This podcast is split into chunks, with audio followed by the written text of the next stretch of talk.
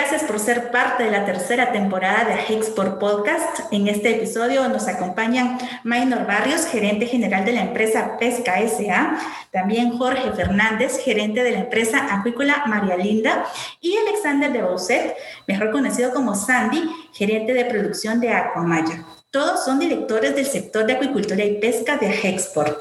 En conducción les acompañará Jennifer Fuentes y Andrea Vides del Departamento de Comunicación de Hexport.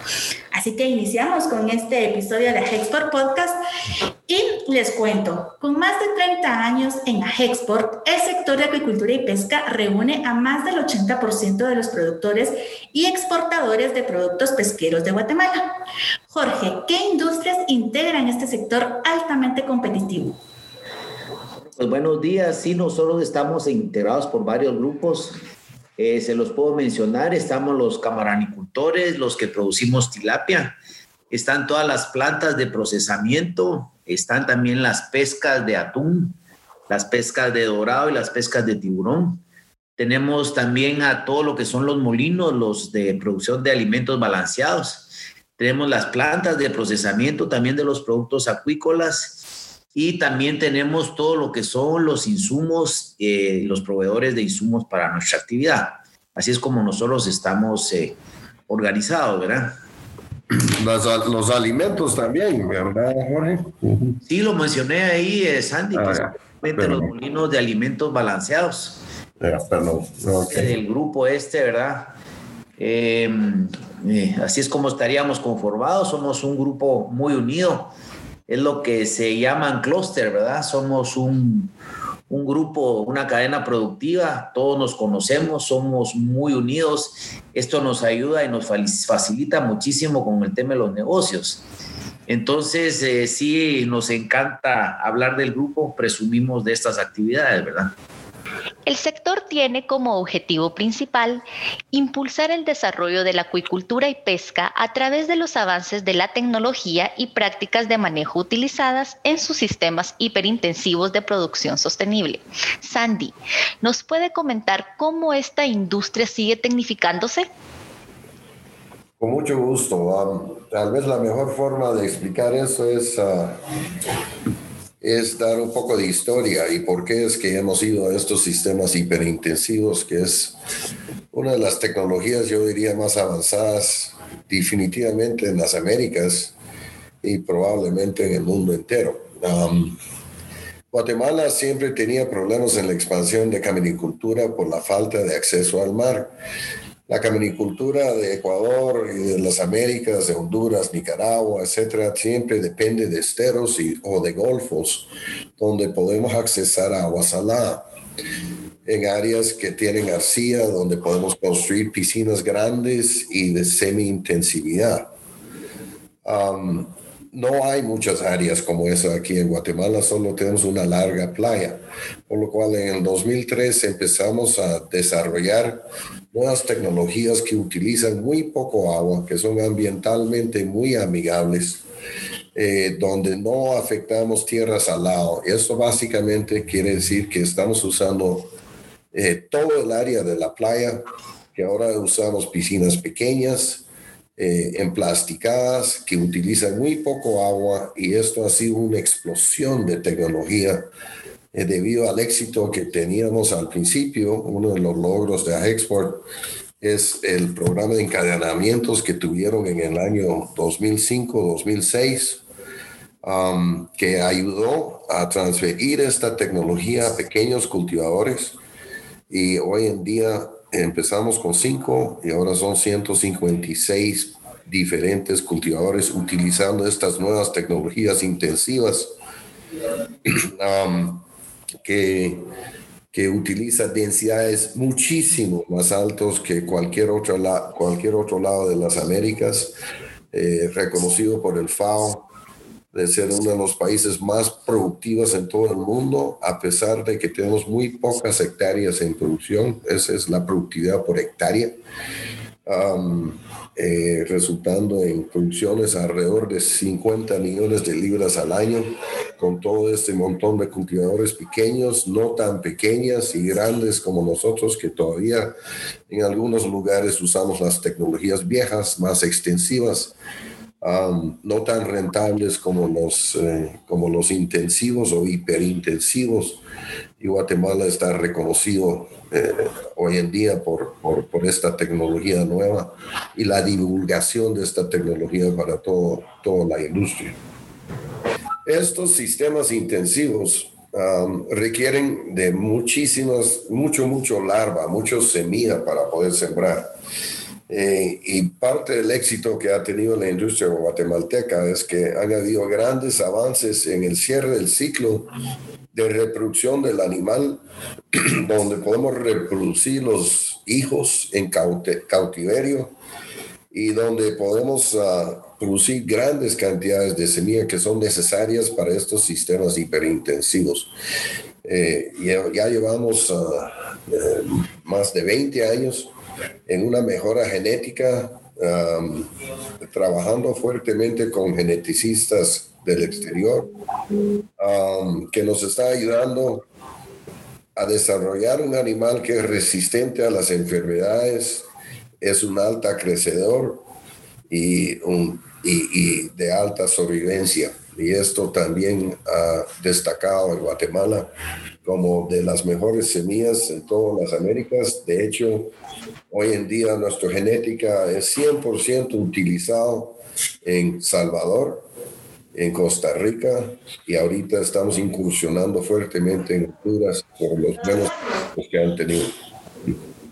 Muchas gracias, Andy, por esta explicación y contarnos cómo es que esta industria se ha tecnificado. Ahora, eh, pues les cuento que a través de estas tecnificaciones, la industria ha logrado posicionarse en los mercados internacionales como la Unión Europea, Estados Unidos, México y Taiwán. Minor, ¿cuáles son los productos acuícolas y pesqueros que más demandan los consumidores internacionales? Muchas gracias, buenos días. Eh, dentro de las categorías de acuícolas, los camarones y los atunes son los que más se demandan. Dentro de los camarones, el camarón de cultivo son los más comercializados a nivel mundial. Es importante destacar que dentro de las proteínas de origen animal, eh, los productos acuícolas son los que mejor valor tienen en la comercialización. Eh, la demanda de camarones va en aumento como consecuencia de, la, la tendencia de los consumidores a tener alimentos más sanos. Nuestros productos acuícolas cumplen perfectamente con este, con este requisito. Es por eso que nuestro país tiene muchas oportunidades de seguir creciendo. Eh, nuestras plantas también, yo represento a Pesca SA, eh, nosotros hacemos eh, muchos productos de valor agregado, empanizados, cocinados, cortes especiales, que son demandados en muchas partes del mundo. Nosotros los procesamos y los exportamos. En el caso de pesca, los exportamos a Estados Unidos, México, Colombia, eh, Canadá, la Unión Europea y Taiwán. Yo no tengo duda de que esto cada vez va a ser mejor para, para nuestra industria. Es por eso que tenemos que cuidarla y como dijo eh, el señor Fernández, es importante que nos mantengamos unidos para lograr estos éxitos. Gracias. Muchas gracias a Maynor, Sandy y Jorge por darnos un breve recorrido por el sector de acuicultura y pesca y cómo ha evolucionado esta industria para posicionarse en los mercados internacionales. Hacemos una pausa, quédese con nosotros.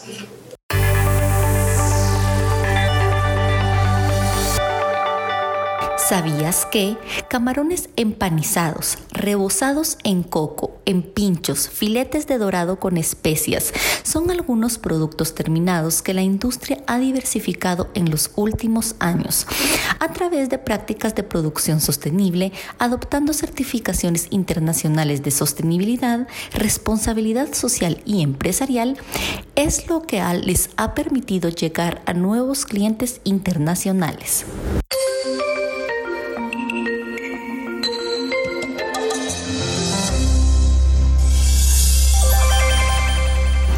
Tema central. Gracias por seguir en sintonía en este episodio de Ajexport Podcast. Estamos conociendo la trayectoria de la industria de acuicultura y pesca de Ajexport. Para esto nos acompañan Jorge Fernández, Alexander de Biuset, más conocido como Sandy de Biuset, y Minor Barrios, empresarios del sector. La industria del sector de acuicultura es altamente tecnificada e innovadora. Es así que, para destacar los logros del sector durante más de tres décadas, han lanzado una campaña especial y Jorge Fernández nos comentará más sobre esta iniciativa. Jorge, por favor. Eh, ¿Cómo no? Imagínense ustedes eh, tres décadas de estar nosotros ya en actividad. Eh, pudiéramos poner muchísimos ejemplos. Yo quisiera mencionarles algunos que son muy relevantes.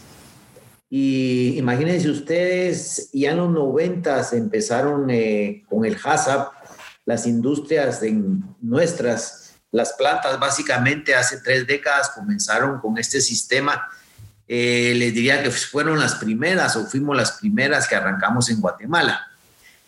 Eh, otro punto muy importante es que nosotros somos el segundo país que exporta a la Unión Europea.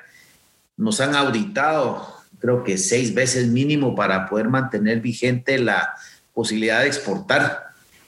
Eh, también tenemos un esfuerzo grande que se hizo con México a nivel de autoridades veterinarias para hacer algunas homologaciones ahí y México se ha vuelto también y es una, un importador importante con el tema de, de mandarles camarón.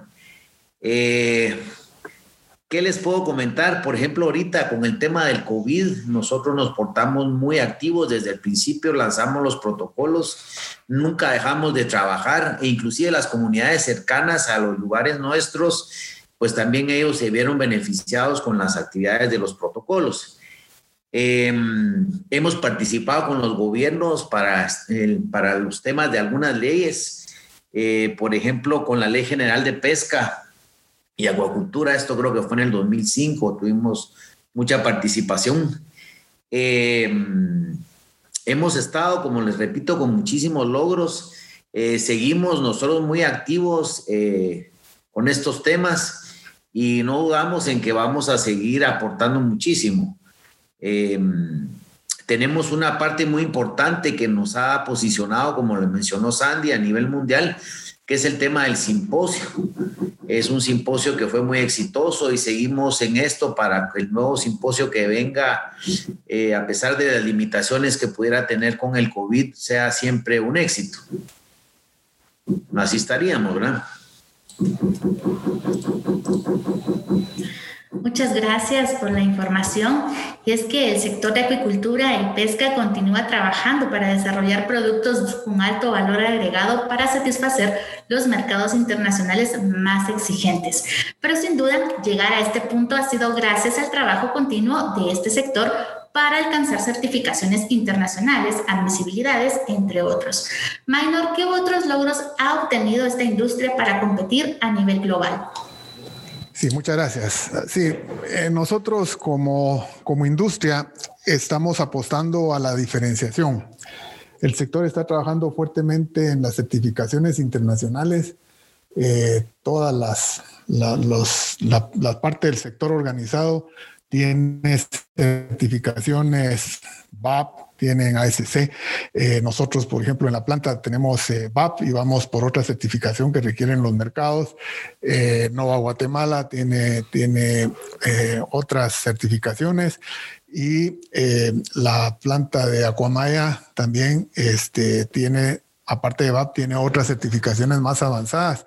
Esto obviamente nos, nos ayuda a poder penetrar en todos aquellos mercados en donde estamos y aquellos otros que queremos entrar porque tenemos básicamente esas autorizaciones, ¿verdad? Esa, esa, tecnificación. Eh, es importante destacar que la calidad e inocuidad de nuestros productos es importante para conservar las relaciones comerciales con nuestros clientes.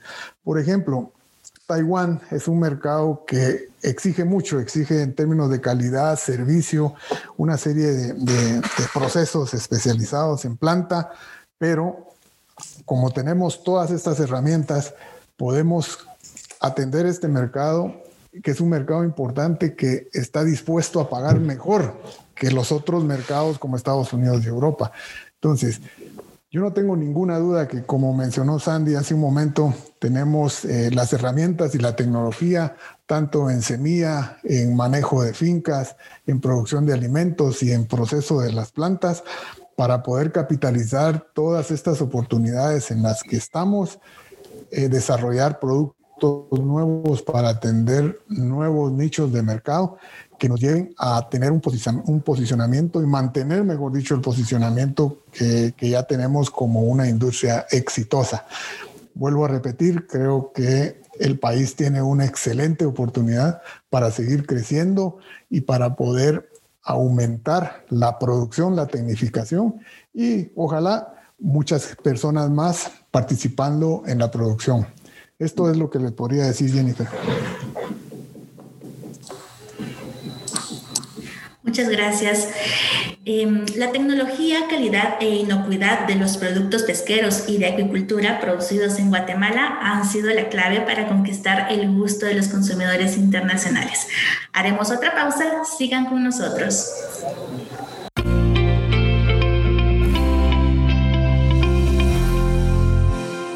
El sector de acuicultura y pesca proyecta en 2021 un crecimiento del 5.5 al exportar productos de alta calidad hacia Estados Unidos, Unión Europea y México, los cuales son sus principales destinos.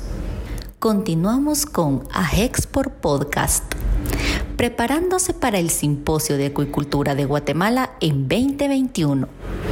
Con el ánimo de continuar compartiendo experiencias exitosas de la industria, el sector de acuicultura y pesca de Agexport se prepara para la segunda edición del Simposio de Acuicultura de Guatemala en 2021.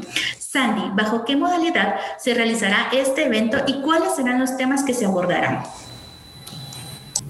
Por el momento, la modalidad, estamos investigando dos de ellas. Ah, uno va a ser, eh, eh, básicamente es un híbrido entre presencial y, ah, y, por medio no presencial. estamos investigando la forma de poder hacerlo, mucho depende cómo va a proceder el COVID y qué restricciones habrán probablemente, así como estamos viendo el asunto, que para octubre ya tenemos mucho más libertad de movilización y que las restricciones tal vez van a ser menores. estamos todavía pendientes de la fecha exacta, pero tal vez utiliza, estamos pensando que este modelo híbrido nos daría eh, la, forma de satisfacer, satisfacer una, una gran necesidad de comunicación entre los demás países del mundo y Guatemala para aprender nuevas tecnologías, para seguir a la vanguardia de las tecnologías eh, y satisfacer este gran hambre que hay ahorita debido al COVID, que no hemos podido hacer nuestras reuniones como hemos hecho en Tailandia, en Honduras, en Costa Rica, en todos lados del mundo eh, para poder volver a, comunicar como antes hacíamos. Muchas gracias, Sandy. Y antes de finalizar este podcast, les consulto a nuestros tres invitados si desean dar un mensaje de cierre para nuestros seguidores. Pues miren, yo quisiera volver a tocar el tema de que hablé al principio, que es realmente la unión de nuestro sector. Yo creo que ha sido esa una de las fortalezas más grandes y que pues eso nos beneficia a nosotros y también al país. Nosotros eh, le apostamos al país, creemos en él y por supuesto siempre exaltar lo que ha hecho a, Hexport con nosotros, porque no cabe duda que es el grupo que nos arropa y nos sentimos muy cómodos trabajando con ellos. Eh, nos llevamos bien todos, eh, trabajamos en conjunto, siempre jalamos para el mismo lado. Eh, nosotros queremos inclusive que nuestra manera de trabajar, si les puede servir al, resto de, de, grupos, pues eh, en los que los podamos apoyar.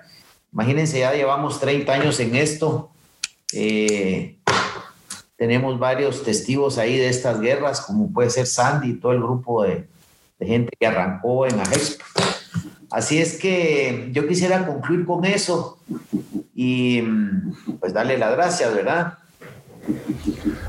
Eh, yo quisiera también agregar que es importante y los felicito por esta iniciativa. Es importante dar a conocer cómo funcionamos. Tenemos en el mercado mucha falta de información, lo cual es importante que conozcan lo que hacemos, cómo generamos el empleo, cómo somos responsables con el, con el medio ambiente y que nos conozcan, que somos una industria exitosa, que ha sido exitosa desde hace muchísimos años, que ha invertido en tecnologías, que le ha dedicado tiempo, esfuerzo al desarrollo y creo que deberíamos de continuar con este tipo de información para no solo para nosotros en el sector, sino también para las autoridades y para la, opinión pública en general. Es importante que conozcan todos estos eh, beneficios que aportamos al país. Y yo quisiera agregar, um, gracias Mario, gracias Jorge, um, cuando empecé aquí en 1986 teníamos cinco trabajadores. Hoy en día tenemos más de 750 directas y miles y miles indirectas eh, de lo que apoyan de nuestra industria. Uh, tenemos, eh, como hemos mencionado, una genética eh, que nos ha posibilitado ir adelante y siempre estamos como grupo eh, buscando nuevas formas de hacer las cosas, pero siempre debajo de la sombría de Agexport. Nunca hubiéramos logrado lo que logramos hoy en día si no fuera por el grupo, por nuestros directores, por nuestros eh, acompañantes en la comisión, por María Olga y Fernando y Flor, que siempre nos apoyan. Ha habido cualquier cantidad de problemas durante este camino largo, ah, con, leyes, con estructuras, eh, con desafíos, con inundaciones, con etcétera, enfermedades, mercados, mantener abiertos los mercados, siempre es algo. Um, y todo esto nos ha, no, no, no podría ser posible si no fuera por Muchas gracias. Gracias a nuestros tres invitados de hoy. Me parece un bonito mensaje para cerrar este episodio y al mismo tiempo agradecerles por acompañarnos y a los que nos están escuchando. Eso es todo por hoy, esperando seguir trayendo más información sobre temas importantes y relevantes para todos ustedes. Así que muchas gracias y seguimos en contacto.